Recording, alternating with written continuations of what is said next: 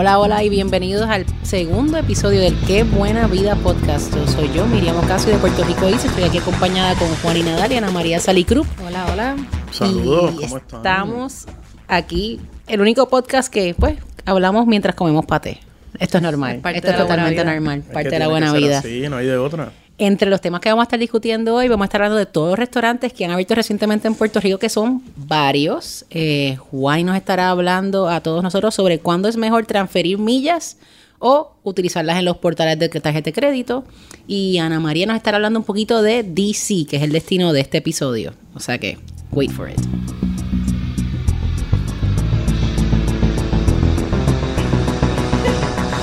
Bueno, gente, saben que han abierto un montón de restaurantes.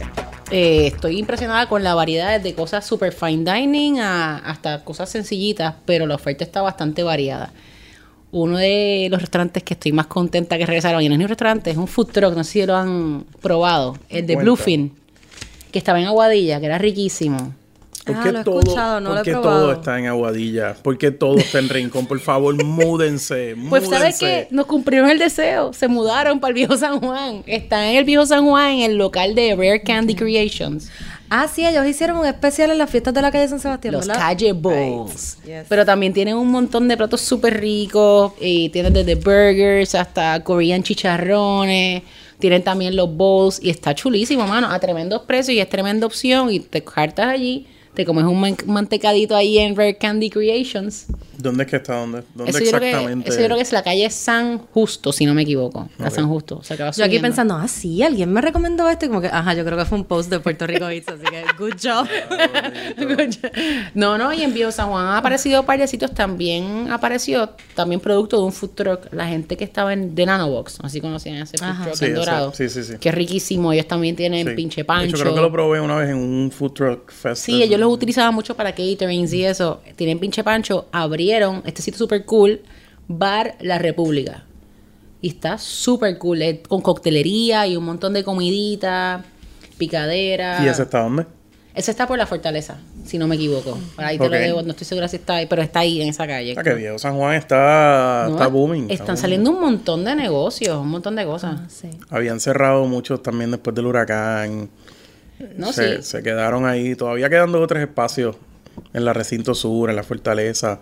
Sí, es que recuerda que después del huracán eso se puso ahí, eso era un Sí, ghost sí, sí. town. O sea, en Viejo San Juan no llegaba gente, pero ahora con el insumo de los cruceros está como que revitalizando todo. Está, eh, hay uno donde estaba Toro Salado. No sé si has ido. Ah, sí, sí, sí, que no lo he visto. No, no he ido Se todavía. llama TikTok, no me acuerdo. No me acuerdo, pero he escuchado buenos reviews. Que está chévere para salir que en teatro San Juan es como un coin toss. Tiene sitios que son bien buenos y otros sitios que son obviamente Tourist abiertos para que sea tourist traps. Sí, Sí. Hay muchos que han, es- han- Hay clásicos que han sobrevivido. El Transcendance, este... Pero que el chef se fue, el chef de allí Sí. se fue para Azabache, Sí. que está en Santurce. Marmalade siempre, siempre está lleno. Marmalade es consistentemente está. Tú buenísimo. eres una también. gran fan de Sí, ahí de la si sopita de pones- la ah. sopita de habichuelas con trufa. Qué, qué buena vida. Yes, yes. Hace tiempo que no voy. Y las trufas Trufas hacen que todo sea mejor. No, y lo mejor es que ellos siempre bregan, si tú les dices como que nicely que te encantó la sopa, siempre te envían como un to go.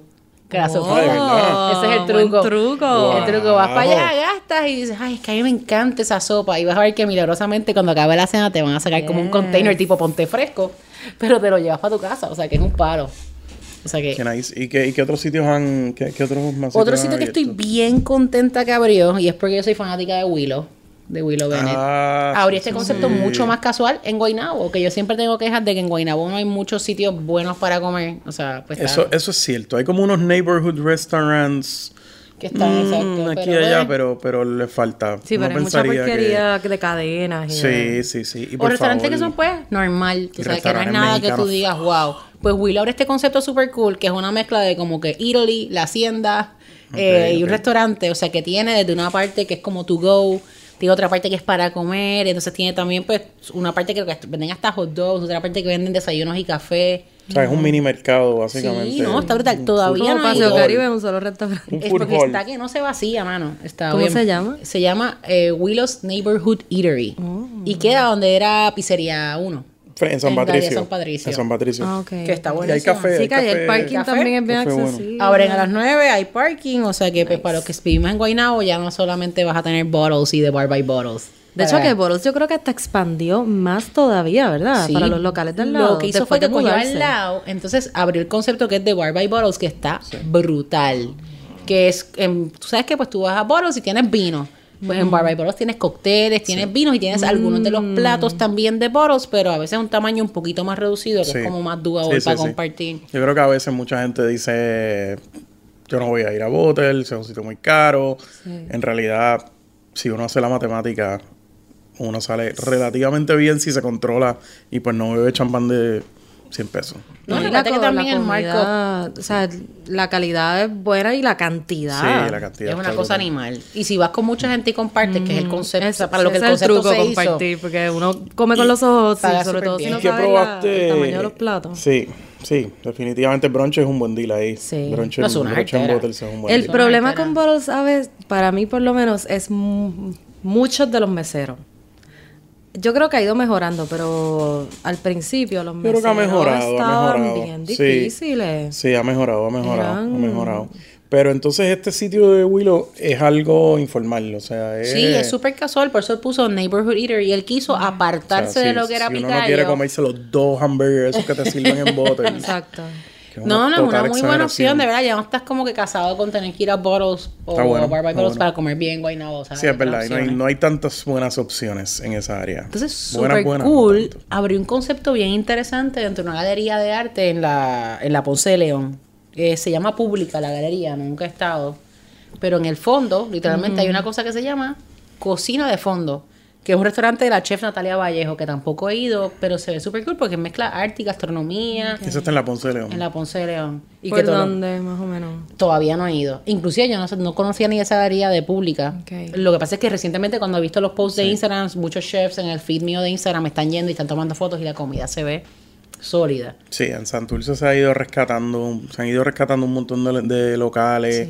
Todo este distrito de la calle Serra está súper interesante. No esa es la idea, en verdad que también mientras vayan rescatando los sitios, también pues aumenta la seguridad y eventualmente lo ideal sería que eso se convierta en un área peatonal, que tú puedas caminar de una esquina a la otra y ya sea bar hopping, restaurant hopping. Bueno, lo, casi lo que ha pasado en la calle lo hizo. sí, pero Que fíjate, todavía... para hacer una calle peatonal la gente no la camina tanto, se quedan como que en las áreas. Le falta seguridad. Y bueno, después del huracán, iluminación también. Porque Es que hay unos parchos bien oscuros. Sí, quizás la calle En la calle principal Sí, sí, estaba sí, sí, sí. un poquito mejor, pero las calles adyacentes que, o sea, que la cruzan están bien oscuras todavía y pues hayan habido, ¿Ha habido, algunos incidentes. ¿Hay algo nuevo en Calle Loíza? Eh, cerca de la calle Loíza, y ese es otro sitio que estoy súper loca por probarlo, se llama Come y Vete, que es un sitio tipo de comfort food, vas a encontrar tacos, sándwiches, burgers, batidas, y se ve súper rico. El, eh, parece que uno de los que está envueltos en ese restaurante es Franco Buso, que es el que tiene vino ahí en la factoría, también tenía... Que es bueno, es sitio- bueno. Sí, ¿no? La comida en la factoría, si no han comido en la No, factoría. de verdad, la comida en la factoría es, como bueno. un buen surprise. Sí, verdad, porque sí, sí, tú no sí. te esperas, tú y no una tienes que estar borracho para que te guste. No, No, no, no, no. no, Es como la coctelera en la Loíza, que tú dices, ay, estoy en una barra, pero comes bien en la coctelera. Inclusive en la barra esta de, Dios mío, Bar Unidad, en Miramar, hay par de platitos que están sólidos. Ah, sí, sí, sí, sí, también. Que están también, só- a mí esa barra a mí me encanta. Sí, la- la- muchas barras así de, de coctelería le están poniendo más empeño al tema de, de la comida. No, no, Y está es, bien, bueno. porque Porque a veces tú sales por la noche y tú no quieres de realidad hartarte, lo que quieres es como picar algo y es bueno que tenga una opción de coctelitos con, con comida. Ay, abrió un sitio chino en Miramar, ¿verdad? Frente al cine. hay algo, sí, sí, sí, sí, sí. Que sí. es una cadena de San Francisco. No sé si fue contigo Hay que, que yo hablé averiguar, esto hay que- en- no, pero, pero hay que averiguar, sí, sí, sí. Yo lo que vi que abrió por ahí fue abrió Jamón. Jamón, que es un sitio de tapas Ah, español. sí, sí, y está. sí. Las cositas que he probado. no he ido, no he ido, pero es de un gran amigo, así que tengo pues mira, que... las croquetas son legit. Sí, Sí, fuiste. las croquetas Pasó con el la inspección. bechamel, pasó la inspección de Pasó personas que hemos inspección. visitado España y hemos comido The Real Thing. Y tiene par de platitos bien chéveres, bien chéveres. Ok, o sea que sí hay jamón de verdad. Eh, jamón, fíjate, jamón. no probé el jamón, probé las croquetas. croquetas, probé unos mejillones. Ahora, porciones pequeñas. Ok. Si quieres compartir, pide dos tapas de lo mismo para que puedas Ese está compartir. donde era Bartola. Sí, exacto. Mm. Oye, Juan, ¿y te acuerdas que estábamos conversando de que tenías este viajecito para Corea? Y estaba pues en la disyuntiva de si los transfería a una aerolínea, si los usaba directamente del portal de Chase y acabé utilizándolo con el portal de Chase porque para mí pues fue, lo- fue lo que más me funcionó. ¿Qué tú crees? ¿Lo hice bien? Pues depende, depende de cuánto pagaste. Eh, eh, hay muchas oportunidades de uno, de uno Cuéntame. perder valor en este tipo de, de transferencias y con este tipo de, de programas de puntos. Una de las cosas que sucede es que, por ejemplo, uno se va a meter y ve el balance y te dicen, ay, redime tu punto para eh, unas tarjetas, unos gift cards de tal restaurante, o mejor aún, paga tu statement con nuestros puntos. Claro, eso es lo primero es lo que a usted le va a salir, claro. Eso y el cashback, Porque lo que te van a dar es, es a lo sumo un centavo por cada punto, por cada milla. Eh, y eso, pues es como el casino. Si uno, uno tiene muchas oportunidades de apostar, pero realmente la mayoría son soccer bets, por decirlo así.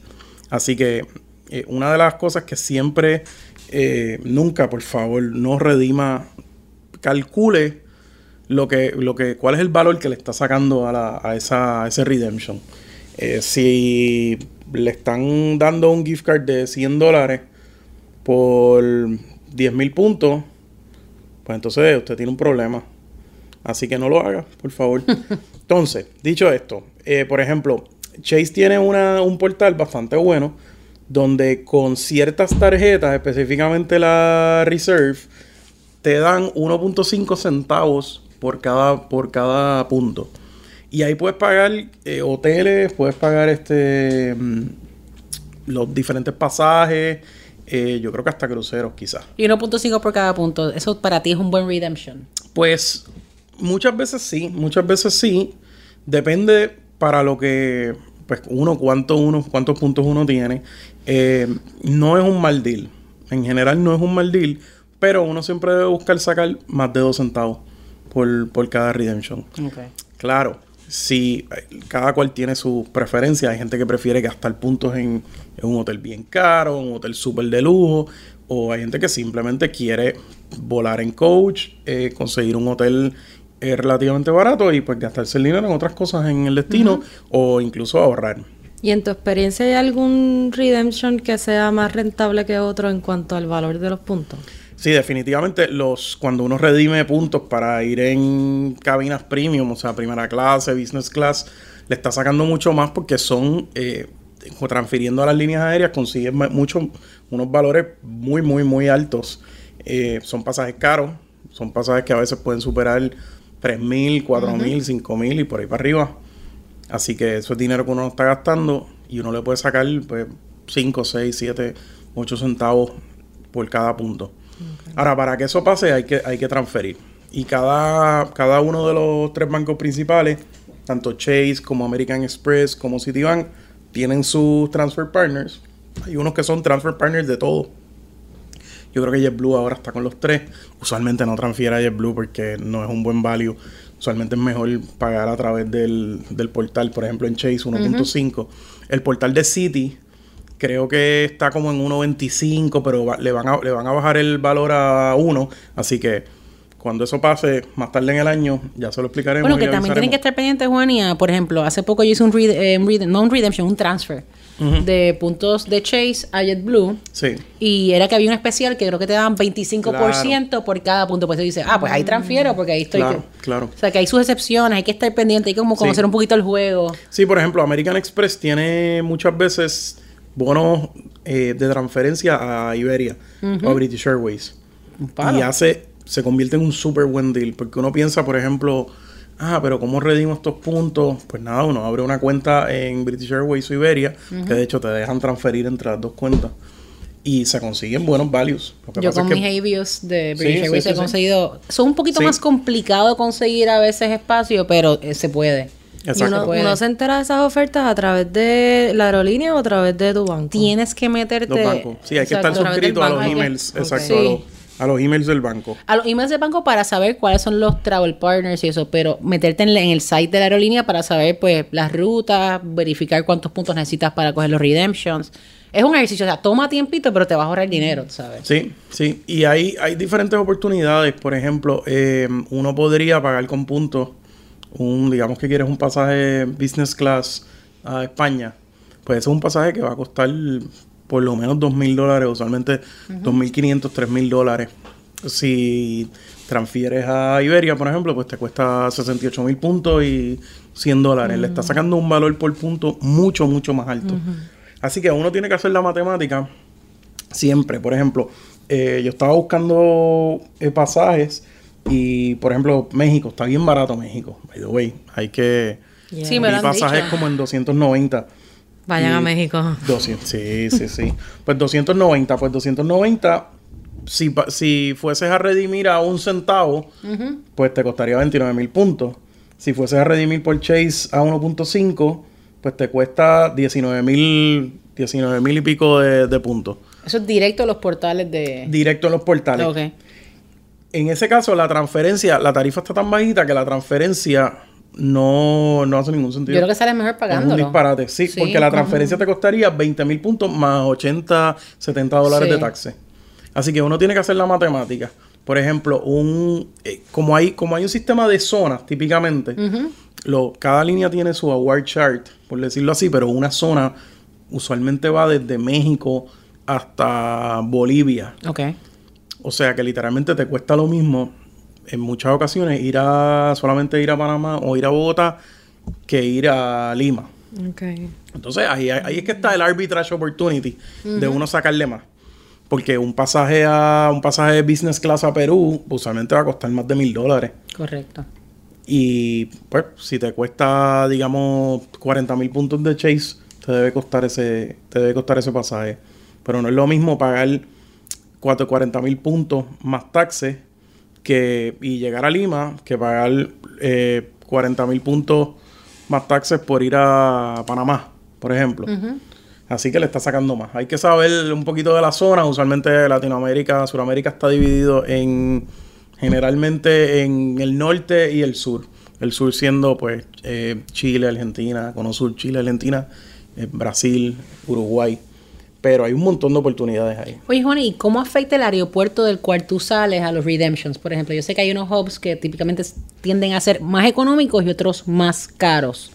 Pues depende, realmente mm, depende mucho de, de cuáles son los partners a los cuales tú tienes acceso. Chase tenía un partner súper bueno que era Korean Air. Antes se podía transferir perdió.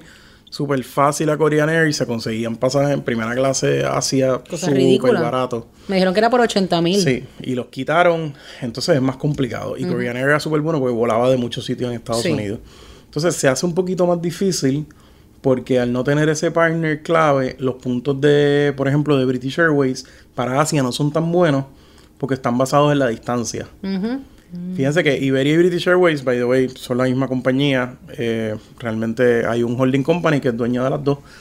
Pero mira cómo el San Juan Madrid sale bien porque está justo por debajo del, de, de esa, de esa cantidad donde, de la categoría, la próxima categoría de, ok. puntos. O sea que el San Juan Madrid sale barato con millas, pero por ejemplo un New York, Tokio con puntos de British y de Iberia va a costar un montón porque te sigue sumando la distancia. Pero fíjate, no- yo tuve no es por suerte porque yo fui con British, con Avios, y me salió business 80 mil.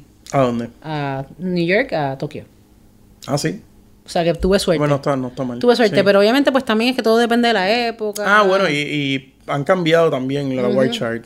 O sea, yo creo que esa, ese redemption debe estar en más de 100 mil one way. Eso es otra gente, los puntos son bien Sí, chéveres, pero es un, es un juego variable. es un juego variable. Quizás el año pasado estaba en 80 y este año se redime el mismo asiento en 100. No ganan, no ganan intereses, así que úselo. sí, Use sí, sí. No, no, don't be a points hoarder. O sea que. Aparte que la gente los deja expirar. O sea, yo le sugiero a todo el mundo. Hay, hay algunas herramientas como Award Wallet, por ejemplo, de cómo traquear los puntos. Pero yo, por ejemplo, tengo una cuenta de puntos para todo. Para todas las líneas aéreas habidas y por haber y para todos los hoteles. Y yo tengo un spreadsheet y los voy traqueando. Los voy y pues me pongo. Si la última actividad que tuviste en Copa fue hace año y pico, pues te van a expirar a los dos años. Las de las líneas americanas usualmente expiran un año y medio. Delta no expira, por ejemplo. Las O sea, que tarjetas de tienen crédito, fechas de expiración sí. diferentes. Sí. Sí, sí, sí, sí. Pero las tarjetas de crédito entiendo que, por ejemplo, lo que tú tienes ahí, no, eso no expira. No, eso no, eso no. Son las de, tengas- las de sí. aerolínea. Las de aerolínea. Sí, después que lo tengas. Pero en general, eh, los pasajes que son relativamente, hay que ver cuánto es el, cuánto cuesta el, el award para poder decidir si pagar a través del portal o transferirlo. Usualmente los mejores valores, el mejor value, porque obviamente si estás, si estás pagando a 1.5, pues lo que vas a tener es 1.5. Pero usualmente el mejor value es transferir, especialmente para cuando uno quiere unos pasajes así eh, de primera clase. sí, en mi caso es que también hubo otras consideraciones. Por ejemplo, cuando tenía las transferencias, pues sí, pero los horarios no eran los mejores, habían paradas, o sea que pues uno también tiene que evaluar, no solamente los puntos, también tu comodidad. O sea, porque yo como tres paradas para llegar a Corea, como que no era. El, pero era en business y yo no. Aparte que hay que sumarle las puntas, la, ah, otra cosa, sí, hay que sumarle los puntos que uno gana. Si pagas a través del portal, estás ganando puntos. Correcto. O sea, sigues ganando puntos en la línea aérea. O sea que eso a veces la gente no lo, no lo toma en consideración. Por ejemplo, pues ese, ese pasaje de México, 290, pues tras que, tras que más o menos la, en términos de puntos es lo mismo, pero tienes que contar que, que, si pagas el pasaje, un pasaje, digamos, en Copa, por ejemplo, pues vas a acumular millas en Copa. O sea que, que, que, eso lo hace entonces un no-brainer. Así que hay, que hay que hacer siempre la matemática. Y en mi caso, yo trato de acumular bastante para poder sacarle el máximo valor posible. a los premium caben. Exacto. Porque ahí es que está, o sea, eh, la mayoría de esos pasajes de Asia Business cuestan más de 4 mil dólares. y también, gente, también hay unas tarjetas que te ofrecen unos sign-up bonuses buenísimos que te pueden ayudar. Por ejemplo, yo recientemente saqué la de la Hyatt, de Chase, que está excelente. Tiene ya 50 mil puntos, nada más por gastar 3 mil dólares en los primeros tres meses. Y ya con eso, y te da también la tarjeta de crédito una noche gratis en Hyatt todos los años. Y, y, a la noche gratis le puedes sacar 150. Por ejemplo, gracias a la tarjeta me voy a quedar con puntos en el Park Hyatt Seoul. Ah, qué elegancia. Ah, qué buena, vida. o sea que, pero que, y no estoy pagando un chucho. No, tienes que, traer los toiletries para la colección. te los voy a traer porque sé que you appreciate the toiletries, te lo traigo en un, una bolsita. Sí. Pero en general, por favor, no, de verdad, no, no rediman por gift cards, especialmente gift cards de restaurantes de cadenas que no voy a mencionar eh, a un centavo por punto. No es eso, de verdad. Juan, y si tú tuvieses que recomendar tres tarjetas que la gente tiene que tener en su wallet ahora mismo por esta cuestión de puntos, ¿cuáles pues serían? Ahora la competencia se ha puesto feroz en los últimos meses.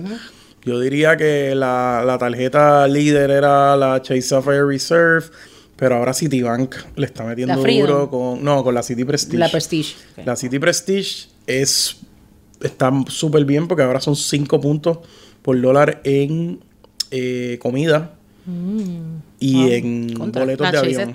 La Chase 3. La, la Reserve, la Sapphire 2. Pero miren, miren lo que hizo City. Lo que hizo City fue que creó noticia con eso. Porque tiene 5 puntos por dólar en, en, comida. Que eso, pues nadie, nadie había llegado a, ese, a ese nivel. Pero antes en City tú podías redimir por los pasajes en el portal por 1.33. No creo que llegó a 1.5. Ahora lo van a bajar a 1. Pero como la gente no, no está muy pendiente. Sí, eso la gente no está. Tienes que transferir para sacarle. Así que vas a acumular más puntos, pero tienes que transferirlos para sacarles el value. O sea, que esto es para que gente que come un montón. sí, bueno, pero es que ni no hay de otra. ¿Y la Amex Platinum sigue siendo un buen deal o ya tú lo ves más como un status card? No, la Amex Platinum es tremenda tarjeta para los beneficios. Porque tiene unos beneficios brutales, pero realmente yo no gasto un centavo en esa tarjeta. O sea, realmente, y hay mucha gente los otros días estaba con alguien que literalmente people swear by Amex y es como que, ay, yo acumulo todo en Amex, ahí es donde los mejores puntos, ta, ta, ta. Eh, ok, pues tremendo que sea el loyalty. Amex consigue lo que, eso es lo que ellos quieren, definitivamente, que tú no uses otra tarjeta. Pero esa tarjeta está al punto en el nivel de earnings donde realmente uno no la debería usar. Uno debería tener esa tarjeta estrictamente para viajar para entrar a los Centurion Lounge. Yo lo tengo por los este, beneficios, mayormente. Exacto, ese tipo de cosas. Priority Pass, pero eso también te lo da la Chase. Te, da, te dan estatus en Hilton, te dan estatus en, en Spigi murió, así que... Sí, ahora Bonvoy. Pero esa tarjeta cuesta, tiene una anualidad. Sí. Sí, tiene una anualidad. Eh, Amex Platinum creo que están 575. Pero si usas los créditos, sí, tienes 200 pesos, en, 200 pesos en Uber al año. En Uber. Más, eh, más 200 pesos en aerolínea. El Travel Credit O sea que en realidad ahí resta los 575, los 400 y lo que estás pagando es 175 100 pesos de por la tarjeta. sax. Con los 100 pesos de sax. Ah, también. Ah, Yo se los saco todo. Así que la gente puede comprar porquería en sax. Así que Importante, muchas de 50 esas pesos. ofertas hay que enroll, no es automático. o Sí, sea que sí, sí. pendientes que le hayan dado al botón de enroll en sus tarjetas, Exacto. porque si no, se lo chupa la No vale la pena. Pero en general, en general, eh, creo que Chase estaba súper en la delantera con sus puntos en los pasados años. Tanto American Express como Citibank están súper agresivos. Yo creo que realmente no hay, no hay tres tarjetas ideales. Ok. Eh, quizás para una persona que solamente viaje un par de veces al año, pues probablemente tener una tarjeta premium es suficiente.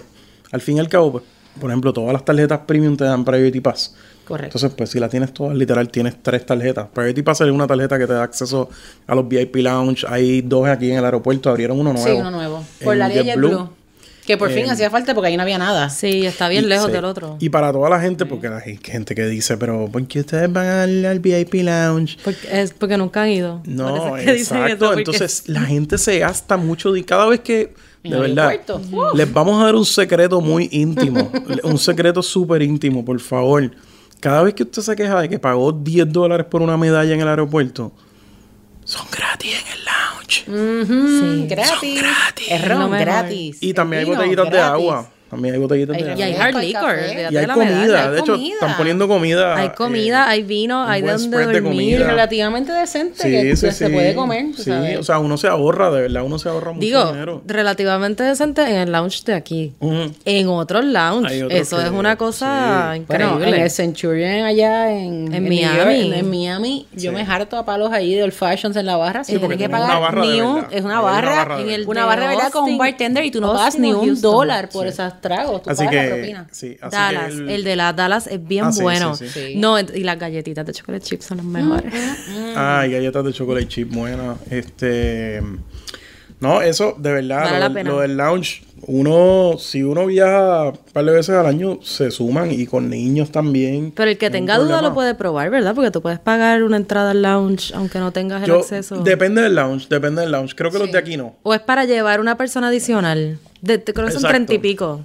Porque te dan es unos que- un número de invitados. Usualmente, la tarjeta Priority Pass que incluyen, que son, que está incluida con estas, Tarjeta. con estas tarjetas grandes de los premium cards, te dan dos guests.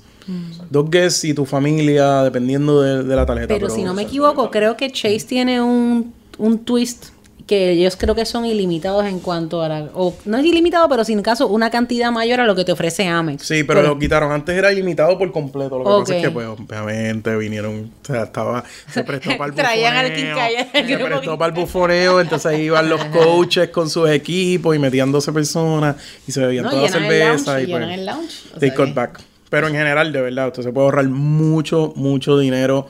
I swear en, by it. en- tanto en bebelata en el aeropuerto como hasta en café, Hasta comida, masajes puedes coger en el agua. lounge. Y manicura en el. Centurion de Miami te Ah, da sí, un mini dan un manicure buen gratis. bañito para los viajes largos, que es un must, un bañito antes de arrancar. Sí, y en realidad, usualmente, dentro de la mayoría de los lounge no hay que pagar nada No. adicional.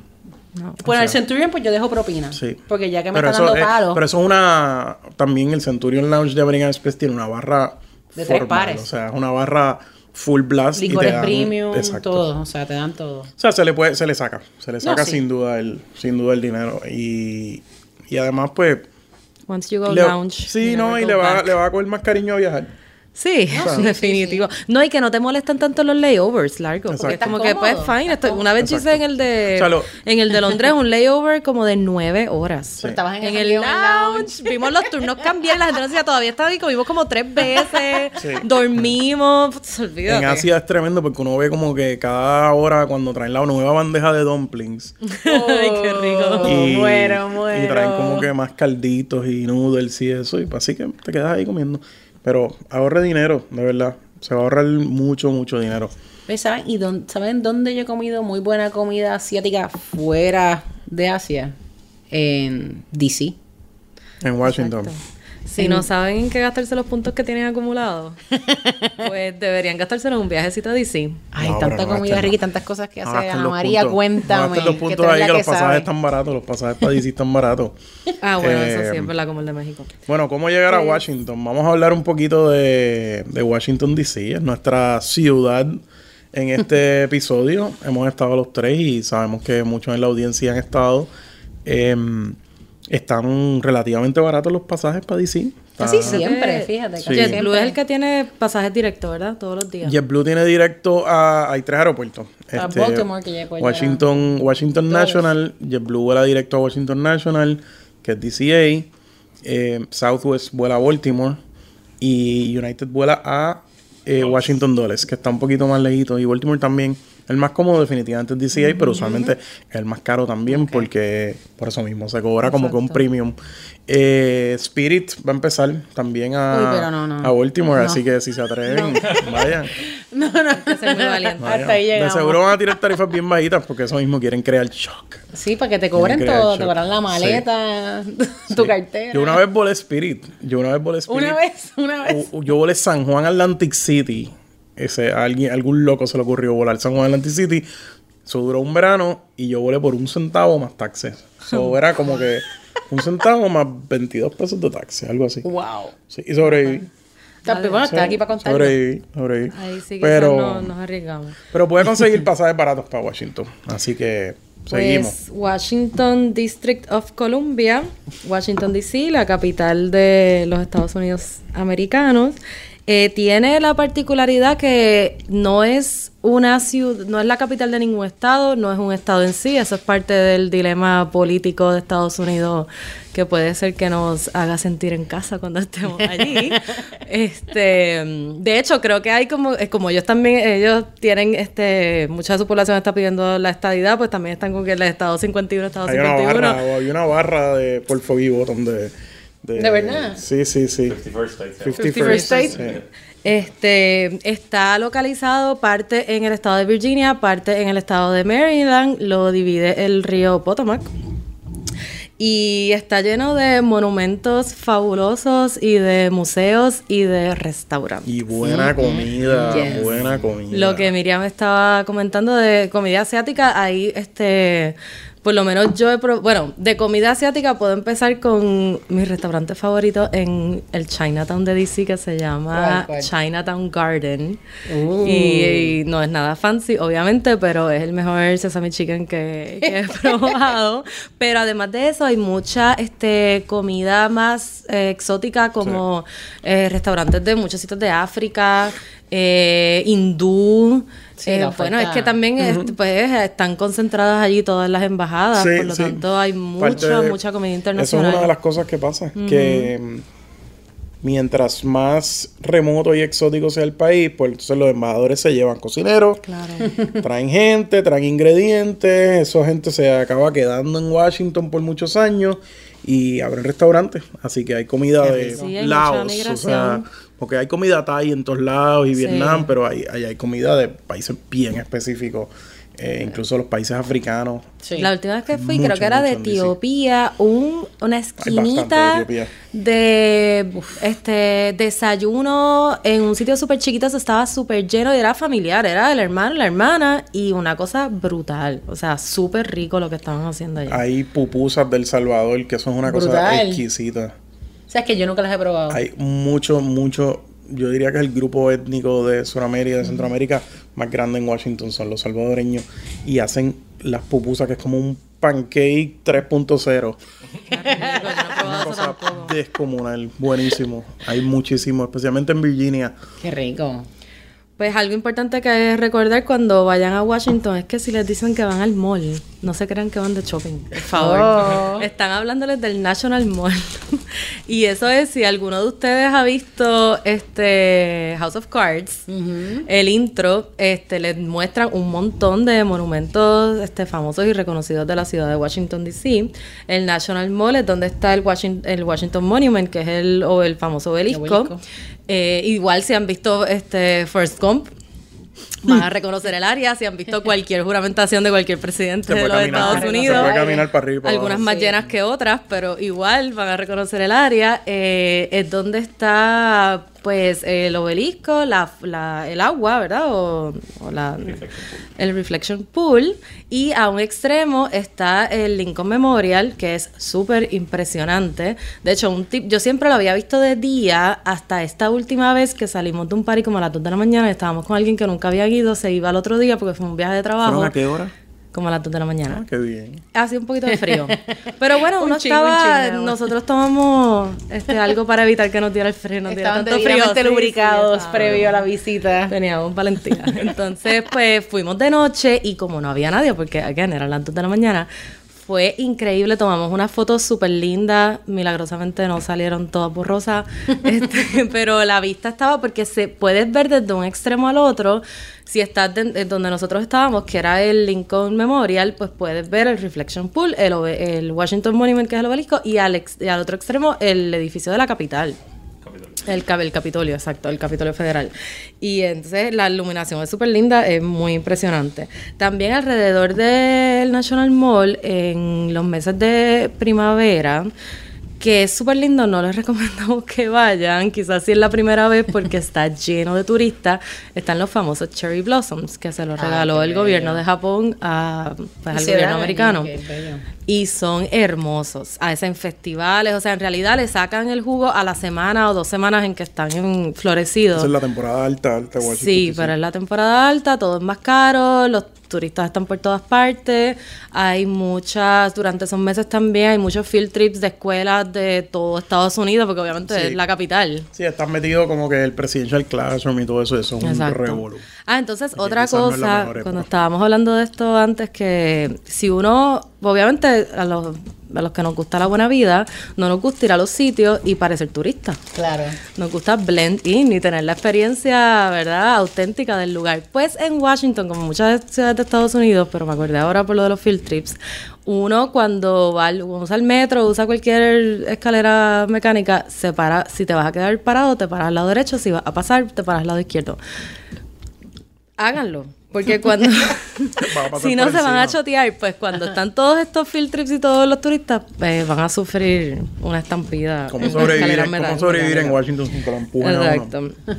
Pues, aunque, aunque la gente es más tranquila que en Nueva York. Yo creo que Son Nueva York Sí, es- hay menos gente, sobre todo los Sí, fines de semana, porque como gente. Washington es un lugar mucho de trabajo Sí. y de oficinas, pues mucha gente no vive, o sea, En su familia área. no está en Washington, sino que van en la semana, trabajan y después se van a sus estados o a sus ciudades o viven más lejos, ya sea en Virginia o, Sí, o en y, Maryland. en, y en Capitol Hill, por ejemplo, los congresistas no están todo el tiempo, así que cuando el Congreso se va en receso, se van de vacaciones también, muchas veces lo- los staffers. Y pues hay Ghost town. 535 congresistas, más delegados, pues Sí, o sea, hay. son miles y miles y miles ahí. y miles de empleados. De hecho, hablando del Congreso, hay un tour que les puedo recomendar del Congreso que se puede conseguir llegando, pero puede, o sea, llegando ese mismo día, pero puede ser que tengan que esperar horas, aunque sea low season. Pero lo pueden reservar a través de la oficina de la comisionada residente. O de su congresista si está en la diáspora. Oh, exacto. O su no tienen, si tenemos audiencia internacional. ¿Y hay que presentar pasaporte o algo? Bueno, si uno lo reserva antes, te van a pedir la información que ellos necesitan. Eh, trate de reservarlo con bastante tiempo porque Por la seguridad. sí, tienen que, que, que pedir alguna información y entonces hacer el trámite allá. Pero es bien bueno, te llevan a, a recorrer todo el edificio, tú con un guía turístico, en realidad va- vale la pena. Eh, Ahora hay un visitor center. Que yo, yo no estaba en el, en el Sí, visitor por, ahí, center, pero por allí se entra. es una cosa Brutal. impresionante. Sé que la construcción duró muchos años porque era súper complicado excavar ahí. Ah. Pero entiendo que ahora uno Oye, ¿tiene algún costo esa es visita al. Congreso? o es gratis, es gratis. No, Cero. gratis. Good to know. Mientras más cosas gratis podamos hacer, Mejor. Mejor, porque quiere decir que nos podemos gastar el dinero en comida. que eso sí que no es gratis. Y sí es una ciudad un poquito Sí, bueno, Y no hay que cara. valgan. Sí, de hecho, lo, lo- Bueno, si tienes la ¿cuál es la, la del City? Cinco puntos. En comida. DC es una ciudad que mm, la comida, hay sitios muy caros, pero en estos sitios étnicos se Sí. puede empatar la pelea. Oh, Mira, sí. esta última sitios vez vietnamitas llegamos... y eso son, no, no, no son. Pues son eso me pasó, esto, llegamos como Más casi barato a la medianoche y teníamos hambre, estábamos, nos estábamos quedando por Dupont Circle, pero DC no es como Nueva York, que hay cosas abiertas 24 horas en No. todas partes. Entonces me metí ayer y hay una barra que se llamaba, era por Froggy Bottom, pero se llamaba, no, era por Foggy Bottom y se llamaba Froggy Bottom. Ah, Froggy Bottom. Entonces, este, decía Vietnamese cuisine, pero que esto es una barra, parecía un, un Irish pub. Pues no, había un señor, nos comimos un pho tan y tan brutal a la una de la mañana Oh, y tenía unos spring rolls súper ricos. Bueno, Buenísimo. fue un find La y no tan caro. tailandesa, especialmente después de la guerra de Vietnam, llegaron un montón de vietnamitas refugiados a DC. Y hay cientos de lugares vietnamitas, incluso tanto en el distrito como en, en las afueras, especialmente en Virginia, en la carretera, no me acuerdo ahora, pero en la línea Orange del metro, toda esa carretera está llena de, de buenos sitios eh, vietnamitas. Y baratos. O sea, También el metro de DC es bien user friendly, este, pero pues si puede ir en Uber, Sí, en realidad antes- la ciudad es súper lindo verla porque los monumentos están a la En intemperie. Washington, by the way, antes los taxis en Washington Sí. eran una súper estafa porque era por zonas y pues los taxistas se inventaban la zona. Eh, ahora con Uber y toda la competencia está mucho, mucho mejor, mucho más fácil. Sí. Antes era problemático, el metro como quiera es una, es una buena opción, especialmente si uno se está quedando en alguno de los suburbios en Maryland o en Virginia, Exacto. pues la gente prefiere obviamente vivir al lado del metro, porque es mucho más fácil entrar a la ciudad. Y los autobuses yo no he visto mucha gente que use los bus, Sí. o sea, para nada. O sea, que yo creo que esto es Uber o... Sí, hay, o sea, depende, pues no, no, no es, no es una cobertura tan No, tremenda sí, como la de Nueva York Nueva pasa lo York y mismo que eso. como no, la gente no está en las guaguas. De hecho, hablando de los suburbios, este cuando estuve allá hace como 10 años, viví en el de Alexandria, que es en Virginia. Y si se va a quedar mucho tiempo, que ya ha visto bastante de Washington, puede visitar. Alexandria tiene un pueblito viejo súper lindo. Sí, y Washington lindo. también tiene esas cosas que ofrecer que tiene a una distancia bastante 30, 35 razonable. Está este Colonial Williamsburg, que también se puede ir en carro. Sí, en Virginia. Está este Monticello y Mount Vernon. Que si es fanático de Hamilton, pues quizás le gustaría. Si quiere Quizás a le gustaría que a- visitar Whatever esos you lugares a históricos. sí, sí, que están con la fiebre. A los que quieren, les gusta crabs, cangrejo, en Oh, Maryland, sí. en Yes, Chesapeake, yes. en toda la bahía. Y hay unos mercados súper, Sí, súper ricos que venden- es buenísimo, Market. es buenísimo. Que son cosas que aquí uno no ve, Sí. porque... ¿Han probado el Old Bay Seasoning? Que Sí.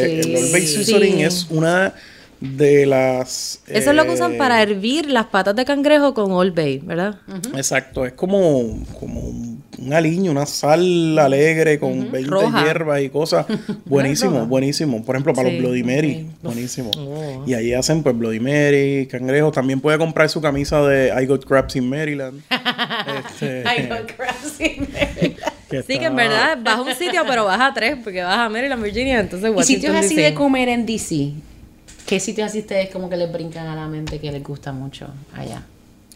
Eh, Fui a uno por Lupon Circle la Mm. última vez que estuve que se llama eh, The. Ok. Buenísimo. Es un lugar así de American food. Está creo que en la New Hampshire a tres o cuatro minutos caminando desde Dupont Circle. Está tremendo. Tiene un montón de cosas. Está bien bonito. Eh, la verdad es que Washington ha cambiado muchísimo. O sea, DC era una ciudad donde la comida era o comida étnica o lugares de steaks y martinis, de política. Eso ha cambiado en los últimos... ya ha crecido y mucha Sí, sí, construcción sí. nueva. Hablando de últimos 10 steaks, años, tienen que ir a DC RPM. Steak. Y tienen también RPM Italian. Yes. ¿Dónde, Aquí ¿dónde está DC? eso? Allá en DC. Allá en Wow. DC. Uf. Solo trufas, trufas, trufas, trufas. Ah, qué bien. Trufas, trufas. Fui a un Pues- sitio ruso, fui a un sitio ruso, Ah, by the way. sí. Se llama Marivana, está en Dupont Circle. ¿Y qué tal? La comida rusa es particular. Sí, hay que tener, es un Es un acquired taste, es un adquirido. acquired Después de taste. mucho vodka te lo... Te lo Es roja. Es un acquired taste, pero bien, bien chula la decoración, tiene todas las la, las mamamushkas, ¿cómo se llama las las muñequitas? Matrushka. estas? Matryoshka, Que siguen saliendo, que lo abres y y sigue no probaste saliendo. los flavored vodkas porque ellos tienen, me dieron a mí esta vez un vodka que sabía a horseradish. Oh, wow. Tienen, lo tienen de sabores, de vodka de horseradish chocolate. suena fantástico con Bloody Mary. Chacho, ¿qué qué? Eso Sí, suena ya sabemos que a. Juan le gustan Sí. los Bloody Mary. Sí, sí, sí, Entonces, vamos a tener No, aquí. Pues en Dupont Circle hay muchos sitios buenos. Antes, en DC, por ejemplo, hace 14, 15 años, eh, U Street, la, la calle 14, eso era No Man's Land. Había como que tres lugares de donde había jazz y pues uno iba al concierto de jazz y se iba. Ahora eso Ok. cambió por completo. Ahora No, y- ese es el hub gastronómico y de jangueo de DC. Pero literal, eh, son áreas donde la acera se ve nueva. Porque no había acera en partes de, de, No, de y, eso- también lo lindo de DC, o sea, tiene esta parte súper nueva, pero también tiene partes bien tradicionales como Georgetown, Sí, la que es una ciudad Sí, universitaria, la arquitectura en Georgetown Eso es bien particular. Si y hablando de Georgetown, lo traje a colación porque hay un cat café, Eh, obviamente. of el- ¿Cómo se llama? que ¿Cómo se llama? Se llama Crumbs and Whiskers y es el Oh. primer cat café de Estados Unidos. En realidad el primero fue en LA, pero es de la misma compañía. Obviamente fui, es fabuloso, Sí. sobre todos los gatos que hay ahí y pues me encantó. Así que usted va, eso va a gatos en Georgetown. vaya. Después puede ir, si quiere ver Celebrity, vaya a Café Milano, que Mm. un clásico Ah, sí. de Georgetown. Café Milano usualmente está el Secret Service afuera porque siempre hay alguien. Sí. O está el vicepresidente, o están este, senadores de alto rango, los embajadores. Georgetown es un lugar Bien eh, bien chévere.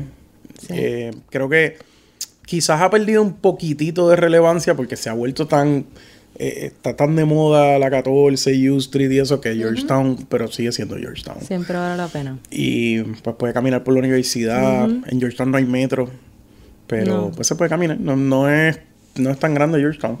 Y cuando el clima está bien, puedes dar una buena caminata. Y es una ciudad que se puede Sí. caminar bastante. Y vale la pena porque es una ciudad imponente, tanto a nivel arquitectónico como cultural, y la, la variedad de museos que, o sea, uno en DC puedes caminar si, buen, si hace buen tiempo, si no hace buen tiempo, también puedes divertirte y ver un montón de cosas diferentes también, porque tiene un Sí. montón de museos que lo puedes encontrar por internet, no se los tenemos que decir. Y son gratis todos los días, no sé. Sí, sí, siempre son gratis. son gratis. Los, los de Smithsonian. Sí. Hay otros que no son de Smithsonian. El, y el Air, el Air and Space Museum me lo he recomendado también, es El el de Smithsonian. Hay, hay Sí, una cosa. El del holocausto no, no he ido, no he tenido Sí, la es- fuerza. No he querido estar todo complicado. backtripeado por todo el Es día. fuerte, es fuerte, pero se te Yo- queda, Pero, se te queda el, el bad trip Sí. por el resto del día. Hay que hacerlo. Yo creo que, te- eh, que no se me olvide de la comida.